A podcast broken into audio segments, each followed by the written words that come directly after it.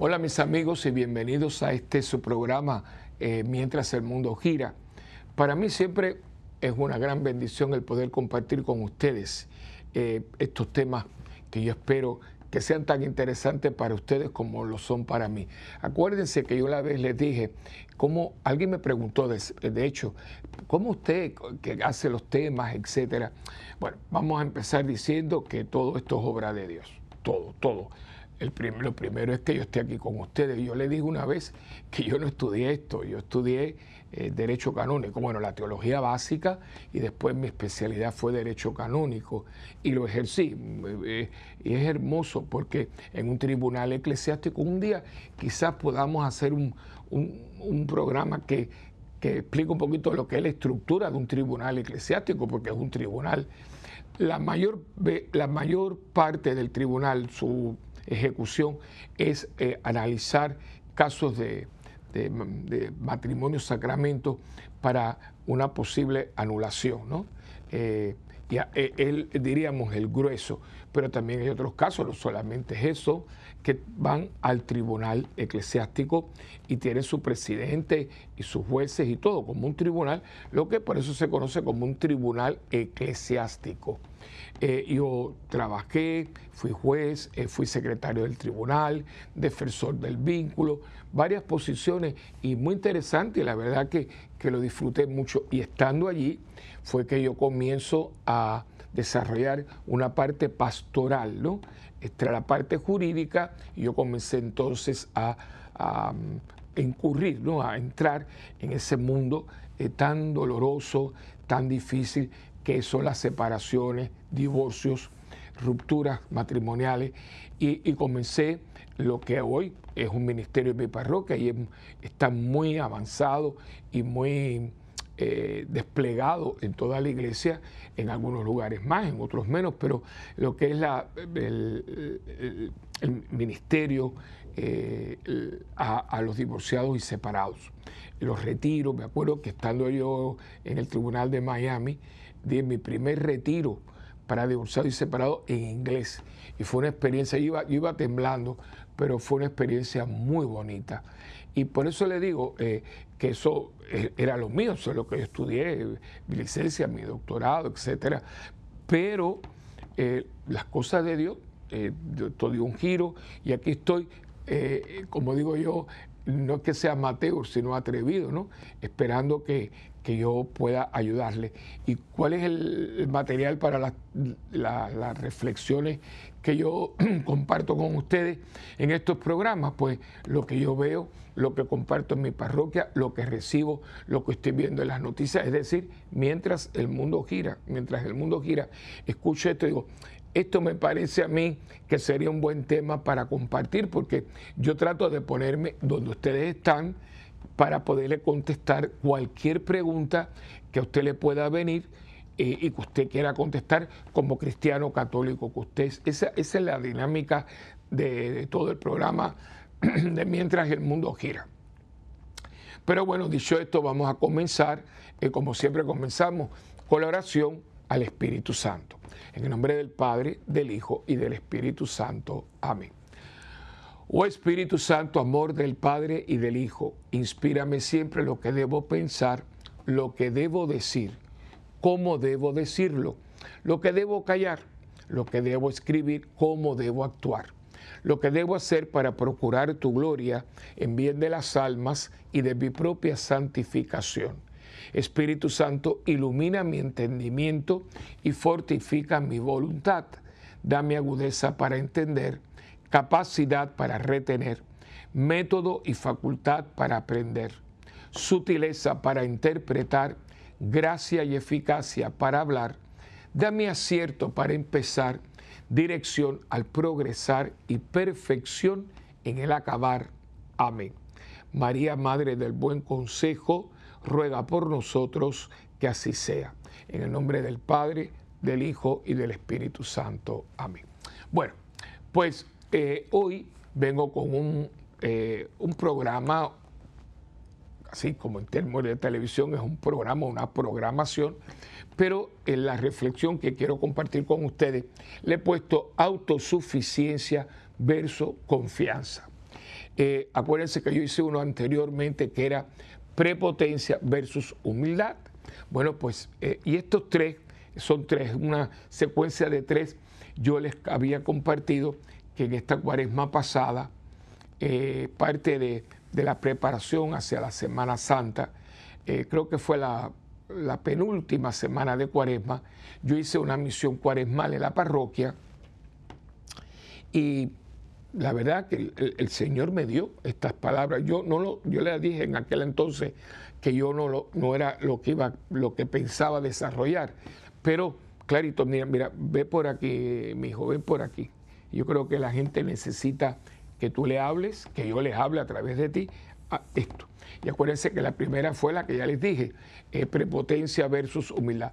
Después era esta que voy a compartir hoy con ustedes, autosuficiencia versus confianza.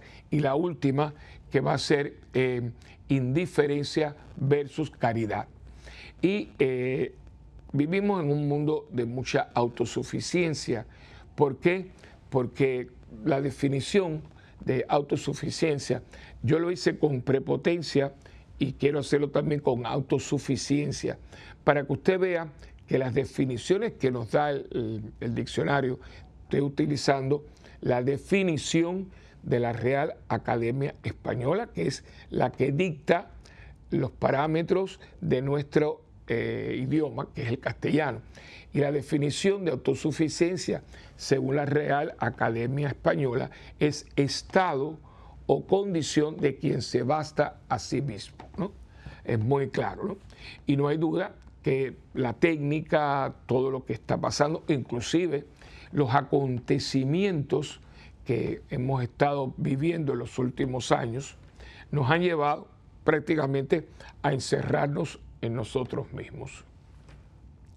No solamente por el COVID, ¿no? Sino usted lo va viendo poco a poco, eh, esto mismo, la gente se ha quedado trabajando de su casa ya no necesitamos ir a una oficina, ya no necesitamos la fotocopiadora de la oficina o el fax de la oficina, sino yo en mi casa tengo todo lo necesario para trabajar de mi casa. Claro, al trabajar en mi casa yo no tengo contacto ninguno con nadie. Y si lo tengo es a través de una pantalla. Puedo vestirme como quiero, puedo estar, puedo estar sin bañarme porque nadie me va a oler eh, eh, no tengo que tener ningún tipo de, de, etiqueta o de modales para con nadie, porque estoy en un, un escritorio, lo estoy viendo usted por una pantalla en Zoom o cualquiera de esos programas que tienen, y, todo es así. Entonces una vez, bueno, terminamos, pan, usted se va. Tipo película de ficción, que ya no, es una ficción, sino una realidad. Entonces al mismo tiempo, hoy usted puede mandar a buscar sus, eh, su compra, sus mandados, como usted le llame en su país, y se lo traen. Usted no tiene que ir al supermercado y usted no tiene que tener una interacción con alguien, con el hombre que le vende la fruta, los vegetales, eh, que haya una interacción, el carnicero, ya no, todo es, eh, todo se compra, ya no hay que ir a las tiendas porque se compra por, por, por la internet, ¿no? Y eso es muy cómodo, no hay, duda, eh, es mucho más, mucho más práctico, nos, ayuda muchísimo con la cuestión del tiempo, ¿no? nos corta tiempo, nos da más tiempo, pero, pero como nada en la vida es perfecto, no nos da a nosotros interacción. O sea, yo voy creyéndome que yo no necesito de nada, ni de nadie. Yo aquí soy autosuficiente, yo me basto a mí mismo. El peligro con esto es que yo, si bien lo puedo utilizar a nivel humano, práctico, comercial, de vivienda, etcétera, eh, pueda, haber la tentación que existe, y muchos caemos en ella, que yo entienda que yo no necesito de nada, oigan bien, de nada ni de nadie. Y ese nadie puede ir inflándose como un globo, ¿no? O sea, los globos hay que tener mucho cuidado, no sé si a usted le ha tocado algún cumpleaños y hay que inflar los globos, ¿no? Y hay una maquinita, uno compra los globos y compra la maquinita de, de helium Eh, y, entonces, pues, entonces, pero hay que tener cuidado, porque a veces la gente, como a veces con un pedal y pone la, boca del globo, la, entonces tiene que tener mucho cuidado, porque si le da y le da demasiado, el globo tiene una cierta capacidad, el material del globo explota. Entonces, nosotros muchas veces nos creemos mucho, mucho, mucho y explotamos, porque no, así no es. ¿Por qué? Porque yo puedo ser autosuficiente. Y fíjese que hay un momento que un niño, a un niño usted le da un, un training, dice el trainer, ¿no? Es para que el niño se pueda valer por sí mismo en lo que es de, ir al baño, de bañarse. A, nosotros nos bañan y nosotros nos hacemos eh, pipi caca encima. Y fíjense que no nos valemos por nosotros mismos, pero nos van enseñando a valernos por nosotros mismos. Y claro, ya uno empieza, le compran un inodoro pequeñito y el niño, para que usted se pueda valer por sí mismo y en un momento usted tiene su, rutina, usted se baña por sí mismo. A veces los niños hay un periodo, no se, acuerda, que uno no le gusta bañarse y poníamos hasta la ducha, pero no. Entonces la mamá tiene que vigilarnos, lávate bien a través de, de las orejas, etcétera. Pero una vez que uno todo eso lo hace, uno entonces ya comienza a tener su propia rutina, ¿no? Pero todo esto es fantástico, estudiar, no porque me van a regalar algo, sino porque tengo que estudiar porque en los estudios está mi futuro, mi sustento futuro, el mantenimiento mío y si tengo una familia, de mi familia, proveerle, ¿no? Trabajando en una profesión que yo adquirí a través de los estudios que yo realicé. Pero, pero tengo que tener cuidado porque fíjense que si bien yo estudié, la pregunta es, ¿y quién me enseñó? ¿Quién escribió el libro que yo estoy leyendo? ¿Quién formalizó la materia que yo estoy estudiando? ¿Quién me impartió los conocimientos de esa materia? Sí, hay gente que dice, bueno, esta persona fue auto, auto instruida, se auto instruyó. Hay casos de personas, pero a, hoy no, es que son, usted necesita un profesor, un maestro, que fíjese, la palabra pedagogo es muy bonita, porque uno estudia, cuando uno va a ser maestro, uno estudia pedagogía. Y la palabra pedagogía significa llevar de la mano. Un maestro te lleva de la mano al encuentro con, con una materia que una materia que se va desarrollando, porque por ejemplo el que estudió geografía, pues siguen descubriendo, siguen, eh, eh, seguimos viendo cómo unas cosas se desplazan. La geografía, como todo el mundo, tiene sus cambios, ¿no? Y hoy en día estudiar geografía, hoy por hoy, no es lo mismo que cuando estudiaba mi abuela, ¿no? Eh, igualmente, la, las matemáticas. Había una matemática básica, hoy en día estamos hablando de trigonometría analítica, eh, cálculos, ¿no? O sea, una, maravilla. Entonces, lo que hace un buen profesor es que te introduce, te lleva de la mano y te plantea y te planta delante de esta materia que tú puedes seguir leyendo y leyendo y leyendo y leyendo, porque todos los días se descubre algo, ¿no? Entonces, todo esto, si usted se da cuenta, es verdad, depende mucho de mí. Pero yo no estoy solo en este proceso. Yo siempre en este proceso estoy acompañado de una manera u otra de alguien que me, eh, que me descubre algo, que me enseña algo, que me aclara algo, que me explica algo, y, y así sucesivamente. Estoy hablando del mundo humano, material, este plano terreno, ¿no? Pero esto también viene al plano espiritual. La iglesia por siglos ha hablado siempre de tener un acompañante, lo que se conoce como director espiritual, un confesor. Y usted ve la vida de todos los grandes santos que tenían un director espiritual, eh, un, un acompañante que le fuera llevando por este camino, el camino de la vida espiritual. Eh, es lamentable que personas que, y por eso estamos viendo tanta, eh, tantos errores, tanta gente confundida, aún, no estoy hablando fuera de la iglesia, estoy hablando dentro de la iglesia, eh, hablando cosas que no son conjeturas diciéndose que son católicos cuando contradicen abiertamente la doctrina de la iglesia, ¿no? No porque yo, pero espérese un momento, ahí usted ve la autosuficiencia. En la iglesia nosotros nos seguimos el magisterio de la iglesia, el magisterio de la iglesia.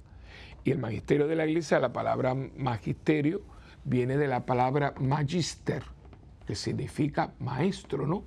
Los maestros de la fe son los apóstoles y los sucesores de los apóstoles, que son los obispos, y nosotros los sacerdotes que somos, que colaboramos con los obispos en este magisterio, ¿no?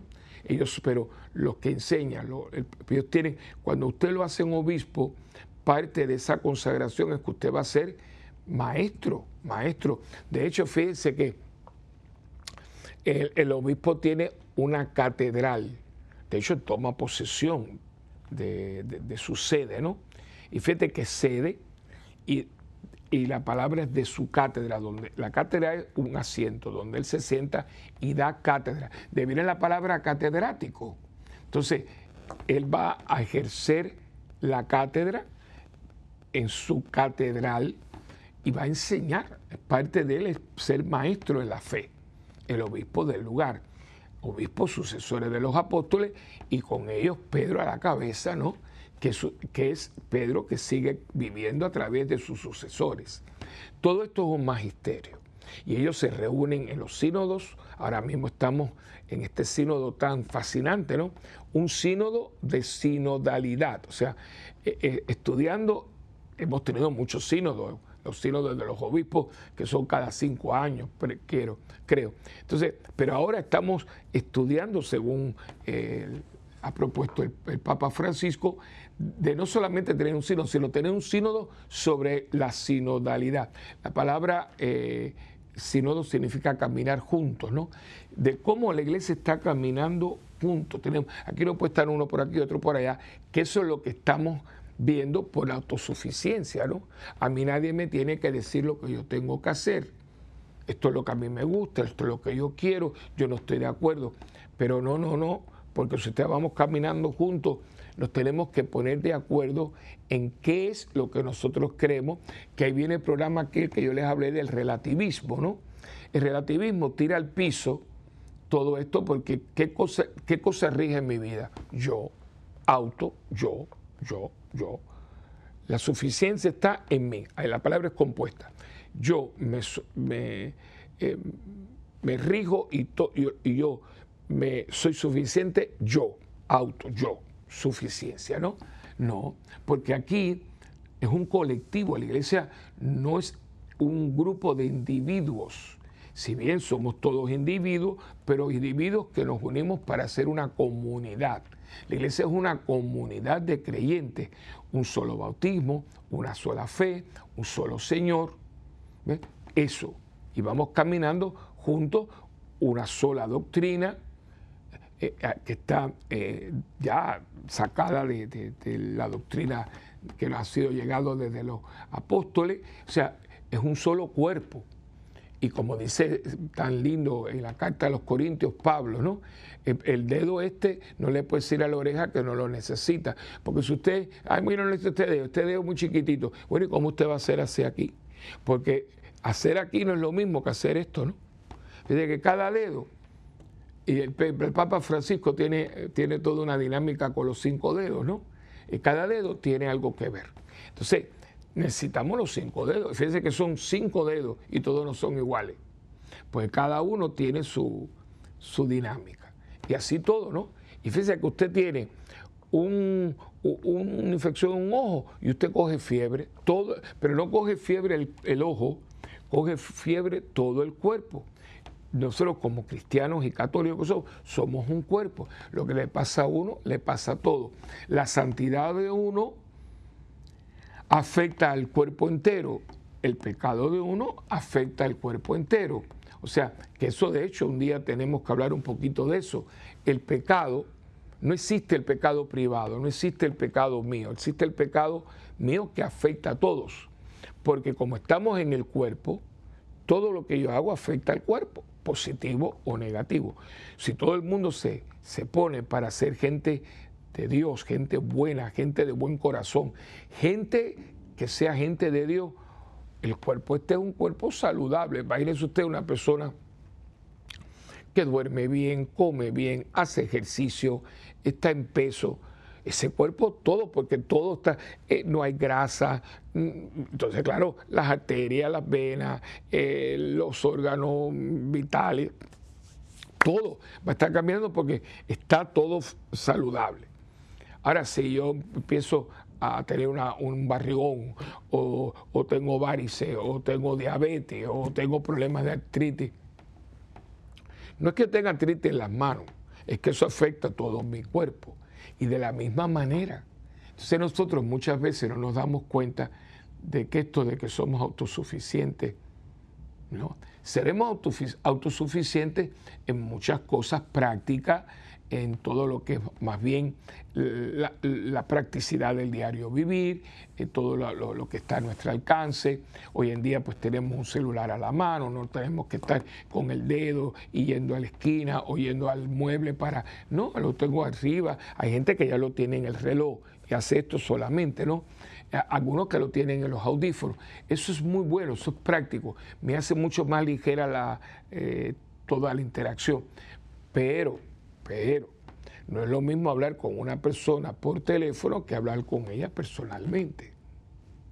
Porque en el hablar con ella personalmente yo voy a poder ejercitar una serie de hechos que yo no puedo ejercitar cuando hablo por teléfono. Por ejemplo, la mirada. Es muy bonito cuando usted está hablando con alguien que le mira los ojos. Eh, este es un poquito de mala educación y desgraciadamente estamos incurriendo en ello cuando yo estoy hablando con usted y usted está texteando y usted me diga, sí, pero yo, sigue, sigue, que yo te estoy escuchando. Sí, pero es que yo quiero que tú me escuches con los ojos también. o sea, es muy feo que usted le estén hablando y usted esté mirando para otro lado. Yo no sé si usted le ha pasado que usted va hablando con una persona en, un carro, ¿no? Eh, estamos y la persona, eh, eh, yo tengo una persona que quiero mucho y, y, como le quiero mucho, se lo dije, ¿no? mira, pues estaba hablando con ella y de pronto te dice, ay, mira la casa está tan bonita. Oye, estamos hablando a lo mejor de, algo importante, no sé, mira, viste que fulano le encontraron una masa, este, ay, mira, mira, mira la casa más bonita.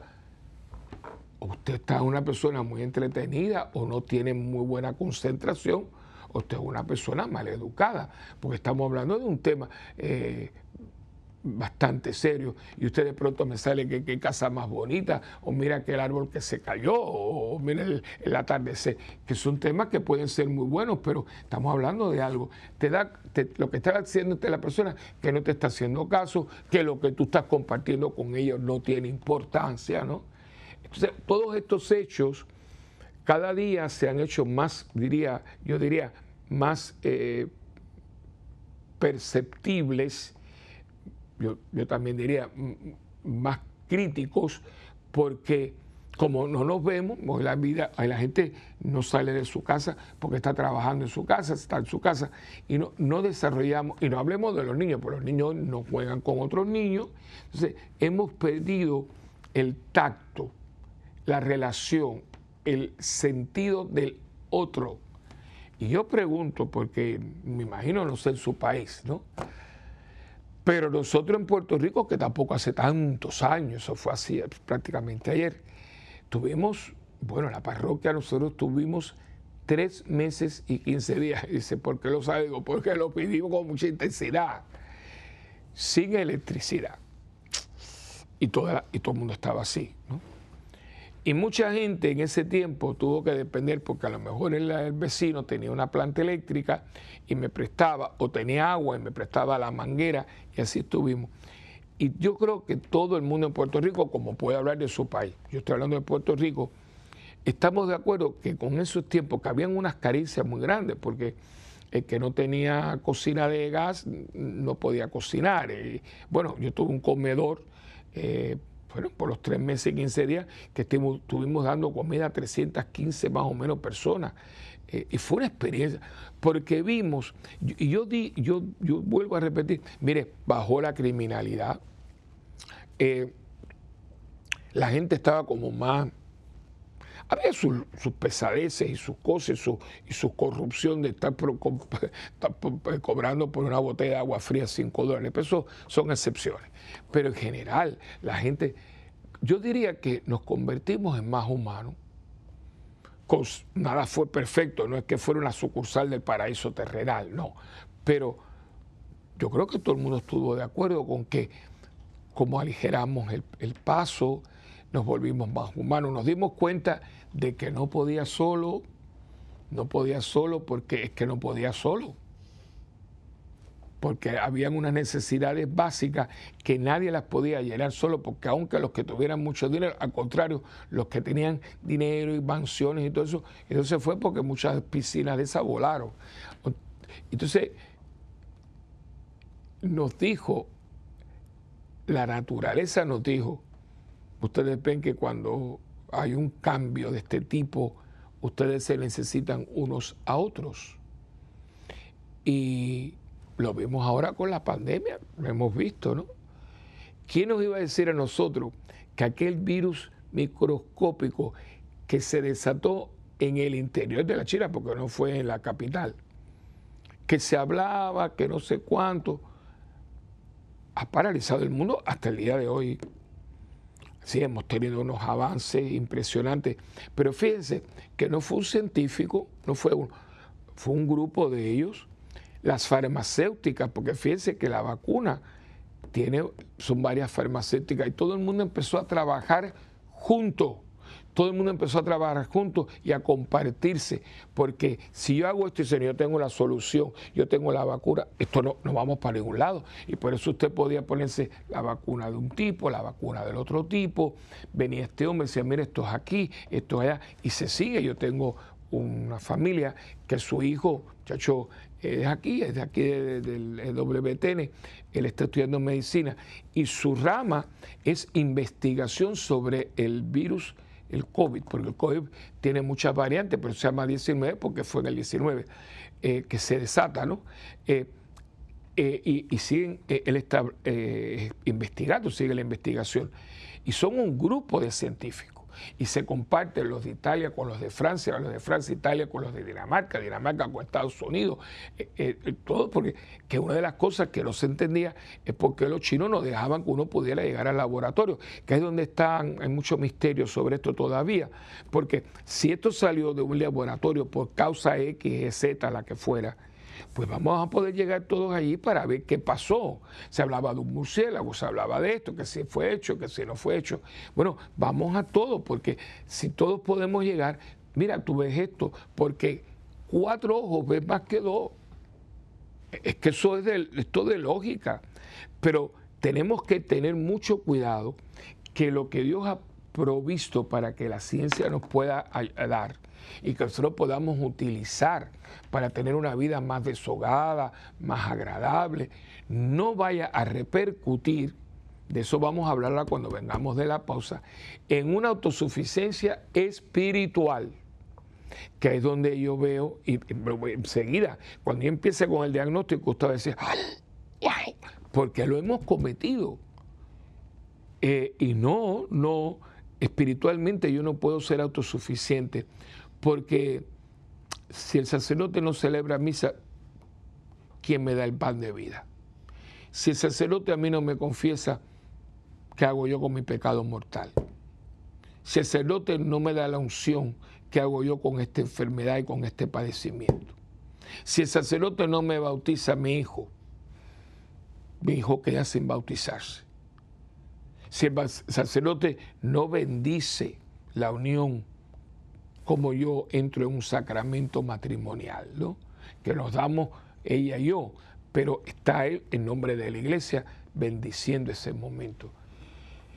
Si el, obispo no está y me unge con el santo crisma y me impone las manos y ora por mí para que me consagre en un testigo de Cristo, ¿cómo yo recibo ese poder espiritual que viene del mismo Espíritu Santo Dios, Dios Espíritu Santo?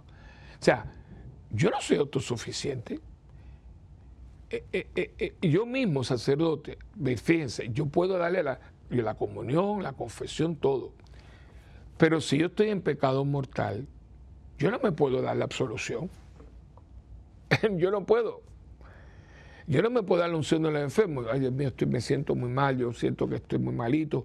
Yo no, déjeme cogerme. Yo no puedo hacer eso. O sea, que significa que mi sacerdocio, miren qué cosa más linda, está en función suya. Yo soy sacerdote para usted, no para mí. Para mí, porque con Él me santifico en el ejercicio, la fidelidad, en la obediencia, en eso. Pero en términos de proveerme gracia sacramental, no, porque yo no puedo darme un sacramento. Yo no me puedo confirmar. Yo no me puedo dar la unción de los enfermos. Yo no me puedo confesar. Yo puedo comulgar. Pero la comunión yo también la, doy para usted. De hecho, es, tanto suya como mía, ese mismo nivel. Y entonces uno se da cuenta de que hay que tener mucho cuidado eh, y esto es como los palitos chinos. Yo no sé si la gente ya sabe de lo que son los palitos chinos. Eran juegos, ¿se acuerda que hubo un tiempo en el siglo pasado que se había jugaba mucho eh, juego de mesa? El parchís y las damas, bueno, muchísimo, el, Capitolio, el Monopolio, eh, bueno. Y había uno que eran los palitos chinos, que eran unos palitos muy finitos, y usted se hacía, y los tiraba. Y la idea era usted pudiera mover un palito sin mover el otro, es ser el que ganaba, ¿no? Bueno, pues la vida hay que estamos jugando los palitos chinos. Como yo muevo este sin mover aquel. Pero vamos a un proceso y venimos enseguida con tu programa de siempre mientras el mundo gira.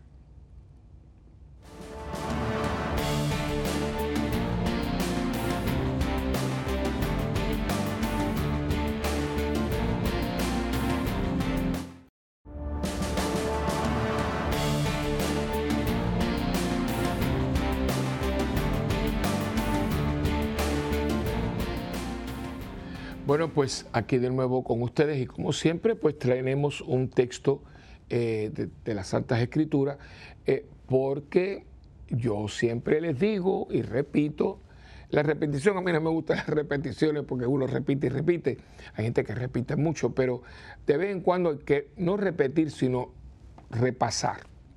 Y yo les digo siempre que cuando venimos de la pausa, el texto porque yo pienso y espero que ustedes lo hayan asimilado, que después que compartimos el programa, el programa también gracias a Dios se repite, eh, hay gente que dice, yo lo veo dos y tres veces para que no se me vaya a ningún punto. Fantástico, qué bueno, bendito y alabado sea Jesucristo. Pero eh, la idea es que después que usted coja nota, una palabra, una frase y sobre todo el texto, usted primero para usted, después con el grupo de oración, con un grupo de estudio, eh, con vecinos, eh, eh, en, la misma parroquia, usted pueda esto ayudar, esto es una ayuda, esto es una ayuda, ¿no? y por eso yo siempre doy un texto, porque oígame, usted después, con lo que yo haya podido aportar y con la, presencia del Espíritu Santo en usted y en su grupo, usted puede sacar aquí muchísimo y después usted puede dar una, una charla, una reflexión eh, para su parroquia, para un lugar. Todos tenemos que convertirnos. ¿eh? Y aquí abro un paréntesis, mis famosos paréntesis. Yo creo que mucho católico tiene que volverse eh, evangelizador, no predicador, no, sino evangelizador. ¿Por qué? Porque tenemos que dar a conocer el Evangelio. Es impresionante que hay mucha gente que, no, que no, sabe, que, que, no, que no entiende, que no, no, de hecho, no ve el texto, estos textos no los ve eh, encajando en la realidad en que vivimos, que por eso este programa, ¿no? Mientras el mundo gira, que coger este evangelio y, ponerlo aquí, o sea, en este mundo eh, que, está girando, o sea, eh, porque mucha gente, ay no, pero es que ir a la iglesia, pero hijo, es que la iglesia ilumina la, realidad del mundo, ¿no? Eh, eh, quizás, y esto puede ser también responsabilidad nuestra, que hemos dado a entender, cosa que nunca ha sido realidad, nunca, pero a lo mejor por, por, limitaciones humanas, dimos a entender que esto era como aquí para la iglesia, para un grupo de gente, ¿no? No, no, no, no.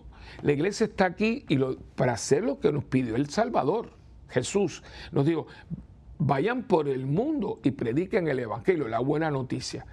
¿Y cuál es la buena noticia? Que Cristo es luz, ilumina la realidad existencial del ser humano siempre, porque es el mismo ayer, hoy y siempre. Cristo no ha cambiado, su doctrina no ha cambiado, porque la doctrina de Cristo es una vida plena. Si usted está en Cristo, usted vive una vida plena y esa vida plena es, siempre la misma. Es tener paz en el corazón, es tener nobleza, es tener amor al prójimo, es no ser vengativo, no ser odioso, no ser maleducado. Eso, eso es lo mismo para todas las épocas. Esté vestido yo eh, con una armadura, o esté vestido yo eh, con un chaqué, o esté vestido yo, eh, no sé, con cuello y corbata, o esté... No, el hábito no hace al monje. Pero lo esencial del ser humano, oiga, siempre ha sido lo mismo, toda la vida. Que en un momento tuvimos a, San Juan Crisóstomo, y otra vez tuvimos al cura de Arce, otra vez tuvimos a, San Vicente de Paul. Bueno, pues ahora tenemos una Madre Teresa, y ahora tenemos un, Juan Pablo II, y ahora tenemos eh, em, a un Beato Carlos Manuel Rodríguez en, en Puerto Rico. O sea, eh, sigue, siguen caminando por ahí. Eh, eh, y, por qué quiso esta gente? y Juan Pablo II se cercioró de, canonizar mucho laico, mucho laico. Acabamos de, de, Carlos Acutis. Este muchachito es un jovencito. Bueno, fíjense que lo enterraron con su sudadera, su pelota de fútbol. pero vivía el Evangelio y tenía su grupo de jóvenes, iba para aquí, simpaticísimo, jaraneaba mucho con su familia. E, es que la realidad es la misma y sale de aquí, sale de aquí, porque esto es palabra de Dios y la palabra de Dios es siempre la misma. Y por eso es tan importante, ¿qué es lo que hago? O trato, trato, de darle a ustedes como eh, unos puntos pero yo no tengo el monopolio. Usted un día puede estar aquí sentado, yo puedo estar ahí mirándolo a usted y escuchando y digo, uy, qué cosa más interesante. ¿Por qué? Porque por eso yo les doy estos textos para que usted también aporte. No es solo, ay, mira lo que dice el padre Willy. Bueno, ¿y qué tú dices? ¿Y, ¿Y, qué tú aportas? Es la idea. Y miren qué texto más lindo el de hoy. Es capítulo 12, versículos del 26 al 29 del Evangelio de Lucas. Eh, dice, Dios cuida de sus hijos. Esto también lo pueden encontrar en Mateo 6, 25, al 34. Dice, pues si no pueden hacer ni aún lo más pequeño, porque está hablando, eh, bueno, si entramos en el 22, voy a adelantarme un poquito, 22. Dice, después dijo Jesús a sus discípulos, ¿no? Esto les digo, no se preocupen por lo que han de comer para vivir, ni por la ropa que han de ponerse la vida vale más que la comida y el cuerpo más que la ropa. Escuchen esto. Fíjense en los cuervos. Ni siembran, ni cosechan, ni tienen granero, ni traje. Sin embargo, Dios les da de comer. ¿Cuánto más valen ustedes que las aves? Y esto lo pone en signo de admiración. Y en todo caso, y esto es muy importante, hermano, que usted lo piense, por mucho que uno se preocupe, ¿cómo podrá prolongar su vida ni siquiera una hora? Oiga, mire, con esta frase, usted puede hacer un retiro de una semana y un mes. O sea, mire que uno se preocupa y uno debe de ocuparse, no preocuparse. Yo me ocupo de mis cosas, yo me ocupo de mi trabajo, yo me ocupo de pero no preocuparme, no, porque por mucho que usted se preocupe, las cosas no van a dejar de suceder. Como dice, no por mucho madrugar amanece más temprano. Entonces, pues si no pueden hacer ni aún lo más pequeño, ¿por qué se preocupan para las demás cosas? Fíjense cómo crecen las flores, ni trabajan ni hilan. Sin embargo, les digo que ni siquiera el rey Salomón, con todo su lujo, se vestía como una de ellas. Pues si Dios viste así a la hierba, que hoy está en el campo y mañana se quema en el horno, cuánto más habrá de vestirlos a ustedes gente de falta de fe. Por tanto, no anden afligidos buscando qué comer y qué beber, porque todas estas cosas son las que preocupan a la gente del mundo. pero ustedes tienen un Padre que ya sabe que las necesitan. Ustedes pongan su atención en el reino de Dios y recibirán también estas cosas. de hecho, eh, el, texto es un poquito más largo, puede decir que, vamos a decir que es Lucas 12, del 22 al 31, para que lo pongan, ¿no? Lucas 12, del 22 al 31, para que lo tengan en totalidad. Entonces yo les digo esto porque, hermano, eh, yo no puedo, yo no puedo ver. Y aquí ahora entramos en la parte de Dios. Yo creo que muchas veces, porque somos de carne y hueso, o sea, no somos gente etérea, eh, eh, como les digo yo a la comunidad mía, aquí yo no veo un par de alitas por ningún lado, ¿no? Los ángeles no tienen alas, pero bueno, usando la, imagen que tenemos de ellos, ¿no? somos gente de carne y hueso, o sea, eh, por eso el Señor eh, ahí eh, en el huerto de los olivos dice, recen mucho, recen y estén velando porque el Espíritu está pronto, nosotros lo queremos, nosotros estamos ahí porque queremos, pero la carne es, débil.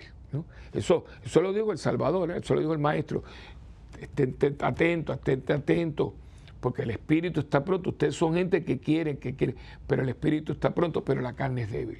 Eso, eso lo sabemos. Entonces, nosotros tenemos que darnos cuenta que sin Dios no podemos, hermano. Y esa es la gran mentira, esa es la gran mentira que el malo ha podido, pero distribuir y convencer al mundo de una manera increíble. Que nosotros podemos sin Dios. Y digo, pero, perdone la expresión, voy a ser bien, bien crudo. Oiga, cuán bruto usted puede ser.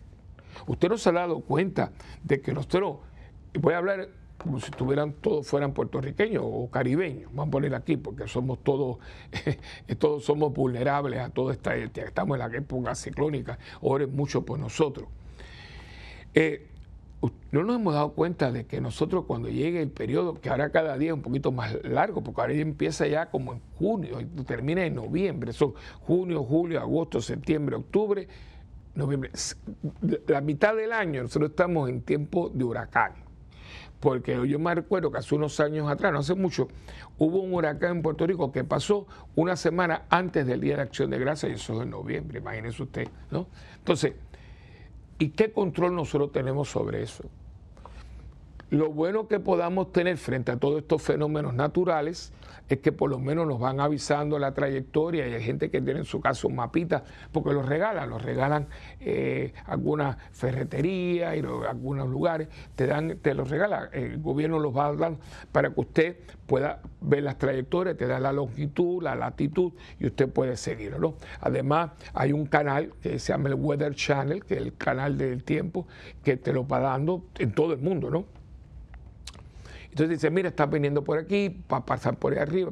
Pero aún los meteorólogos, ellos están antes, tienen muchos conocimientos, mandan aviones y todo, pero así de pronto te hace así, como dicen ellos, dan un recoveco eh, y, y, pero no iba para porque nadie tiene el control sobre eso, ¿eh?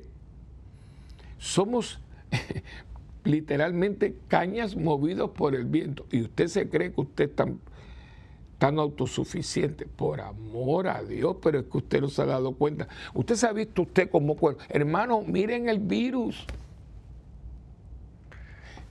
Que si la mascarilla.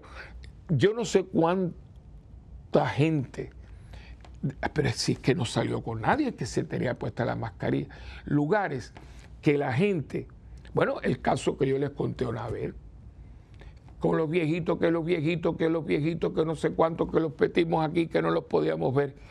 Y resulta que muchos viejitos en casa no cogieron el virus y los, y los más jóvenes sí. Yo les contaba, esta casa, el papá y la mamá y los dos hijos, todos se contagiaron. Y la abuelita los cuida todos porque no lo cogió. Es cosa que que, todo esto juega, y, yo digo, no, no es un castigo, que Dios nos está pero ¿por qué ustedes se han empeñado en creerse autosuficientes cuando ustedes no pueden hacer ni que... Usted me va a decir a mí que los calvos quisieron que se les cayera el pelo. Se pusieron tónicos, fueron activistas y cuando el pelo se cae, no hay se podrá un peluquín, una cosa así, se sembrará pelo, pero el pelo se le cayó y yo no creo que nadie quiera que se le caiga el pelo. Pero se le cayó el pelo. Usted va a decir a mí que nosotros que somos diabéticos, escogimos tener diabetes. No, tenemos que tomar las medicinas, algunos las tenemos bastante controladas, yo hasta ahora, Dios mío, para mí protegerme, yo trato también, ¿verdad? Pero los que tienen la diabetes número 3, que tengo compañeros que comen y hay que inyectarse. Usted va a decir a mí que usted escogió eso. Usted va a decir a mí que usted ha escogido constantemente estar eh, eh, checándose porque de pronto le sube la, la, le sube, le baja la presión. Usted me, me va a decir a mí que usted cogió que le operaran el corazón porque se le tupió una arteria. Usted me va a decir a mí que usted un día escogió que usted tuviera venas varicosas, que tiene, es horrible. Nadie escoge eso. Usted va a decir a mí que usted, usted escogió un dolor de muelas. Nadie, nadie. Ahora, sucede. Porque usted, aunque no se dé cuenta, usted no es autosuficiente. Usted, de hecho, es de las criaturas en este planeta, usted y yo, más vulnerables que existimos. Porque nosotros, para valernos por nosotros mismos, por lo menos necesitamos, estoy hablando de, lo, de los grandes, de la gente súper, súper eficiente, la gente que tiene de todo. Vamos a poner 18 años, porque hasta los 15 Habrá alguna excepción, pero que confirma la regla. Y algunos tienen cuarenta y pico de años y todavía viven con sus padres porque no se pueden valer por sí mismos. Entonces, ¿de dónde viene esta, autosuficiencia? Autosuficiencia que la hemos llevado al punto espiritual. Porque hay gente, yo no necesito de la religión, yo, yo soy espiritual, pero yo no soy religioso. Pero venga acá, venga acá, hija mío, venga acá. ¿Y quién lo asiste usted? ¿Quién lo aconseja a usted? ¿Quién lo alimenta espiritualmente? ¿Quién le explica las escrituras? ¿Quién reza por usted? ¿Quién lo amonesta? ¿Quién lo, lo, reprende? ¿Quién lo alivia? ¿Quién lo perdona? ¿De dónde usted va a sacar eso cuando usted está solo con Dios? En ese Dios que usted se ha inventado. Pues como usted alguna vez le ha hablado a Dios. Porque yo sé que cuando yo me confieso, yo mi fe, mi fe, yo soy católico, y yo me confieso, y yo creo que ese, sacerdote en ese momento es Cristo, lo que él está escuchando, y yo le dije una vez en un programa que yo tengo una experiencia bellísima con la confesión. Yo, la verdad que para mí el sacramento de la reconciliación hasta el día de hoy ha sido siempre un, bálsamo. Eh, yo, yo siempre en los sacerdotes que he tenido, he encontrado a Cristo en su ternura, en su pastoreo, eh, eh, el buen pastor. Y como yo, miles de personas. Yo trato de serlo en todo momento porque hasta el confesionario yo la es bonito, eh, hay butaca, para que la persona tenga una experiencia de no de lo que yo quiero, de lo que el sacramento es. Un encuentro con el Cristo que perdona, con el Cristo tierno, con el Cristo que alivia. Entonces, cuando usted tiene sacerdote, e, es un alivio a otra persona. ¿De dónde salió esta autosuficiencia con esta bobería ahora de que no, yo no, yo no soy religioso, yo soy espiritual? ¿Que, ¿Pero espiritual de qué? ¿Acaso se le está, se está apareciendo un espíritu? ¿Y ese espíritu de dónde viene? Entonces yo por lo menos tengo un cuerpo doctrinal, una iglesia madre, que me ayuda, que me lleva, que, me, que, tiene una sabiduría milenaria. 2022 años tiene la iglesia. Y que cuando usted entre en la iglesia, por eso la iglesia es madre, y una madre acurruca, una madre alimenta, una madre acompaña, una madre reprende, pero una madre perdona, una madre es tierna, dulce, amorosa. Usted no necesita nada de eso, ¿verdad? No, porque usted es autosuficiente, ¿no? Y bueno, venga acá y cómo usted se va a vestir, porque mire, todo lo que yo tengo puesto, desde el traje por fuera hasta la ropa interior, yo no, yo no sembré algodón, yo no lo recogí, yo no lo hilé, yo yo no me hice nada de lo que yo tengo puesto. Estas gafas que yo las necesito para leer, yo no las hice. Yo no, yo no, calibré el, cristal para poderle poner estos alambritos para yo poderme poner y poder ver aquí. Este bolígrafo yo no lo hice y con él yo puedo escribir y hacer anotas aquí en la Biblia. Yo no lo hice. Yo no hice esta mesa para poder poner mis manos y poner esta fotografía y este globo. Todo lo que yo tengo puesto, todo lo que yo estoy utilizando, nada de esto yo lo hice yo estoy dependiendo de otra persona. Por lo tanto, como yo no hice nada de esto, yo no soy autosuficiente porque yo estoy dependiendo de toda esta gente que hizo esto para yo poder utilizarlo para llegar a usted. Bueno, vamos a empezar.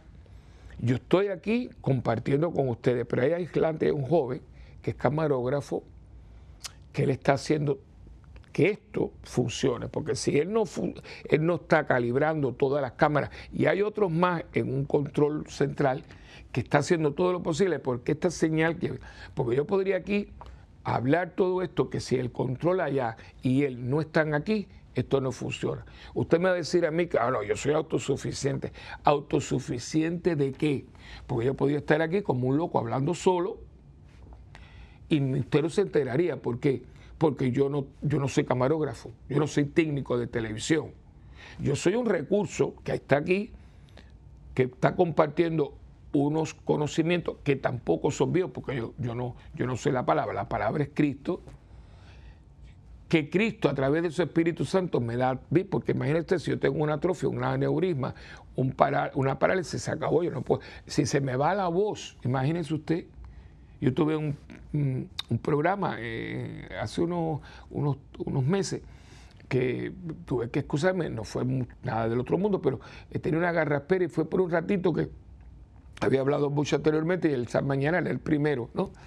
Y, yo no, es que las cuerdas vocales, o sea, es que, es que, Dios mío, pero es sentido común, es sentido común.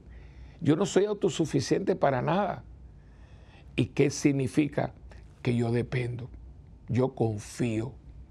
Por eso es autosuficiencia versus confianza. Confianza en Dios. Porque si no tengo a Dios, ¿qué es de mí? Y confianza en el otro.